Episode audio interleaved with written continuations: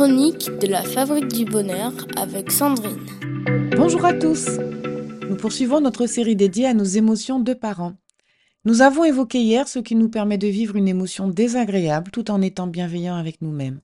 Aujourd'hui, nous abordons le poids de la colère dans notre vie. Nous avons tous vécu ces moments où la colère monte en nous et menace de tout submerger sur son passage. Frustration, fatigue et anxiété peuvent vite se transformer en agacement, colère et agressivité. C'est une réaction humaine tout à fait naturelle. La colère, qu'est-ce que c'est? C'est ce signal intérieur qui nous indique qu'un obstacle se dresse sur notre route ou que nos désirs ou nos besoins ne sont pas comblés. Cela peut provenir de diverses sources un objectif non atteint, une menace à notre sécurité ou même une communication tendue. Cependant, lorsque la colère devient hors de contrôle, elle peut entraîner des problèmes dans nos relations interpersonnelles et nuire à notre qualité de vie. De toutes les émotions, la colère est la plus rebelle et la plus difficile à maîtriser. Elle peut éclater pour diverses raisons.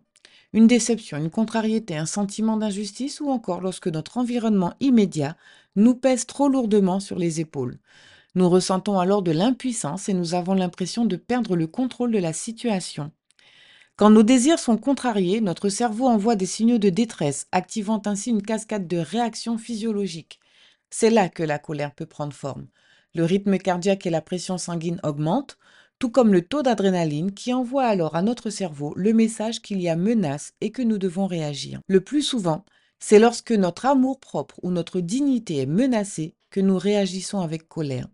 Le fait d'être traité injustement, d'être ridiculisé ou encore humilié entraîne souvent de l'agressivité. S'ensuit alors un processus d'escalade où une pensée en entraîne une autre, ce qui nous met davantage en furie et qui peut dégénérer rapidement en violence, car la colère se nourrit de la colère. Cette violence peut être foulée et retournée contre soi, ou elle peut exploser et être tournée contre les autres.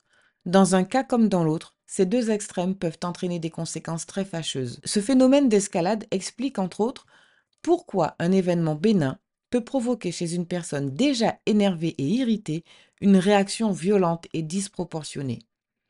Voilà, très chers parents, notre chronique touche à sa fin. Je vous dis à demain pour la suite de notre série. Pour les parents cherchant un accompagnement, planifiez votre rendez-vous directement sur le site www.fabriquedb.com. La première séance vous est offerte. Prenez soin de vous et surtout, prenez soin de ces précieux liens familiaux. C'était la Minute des Parents avec Sandrine.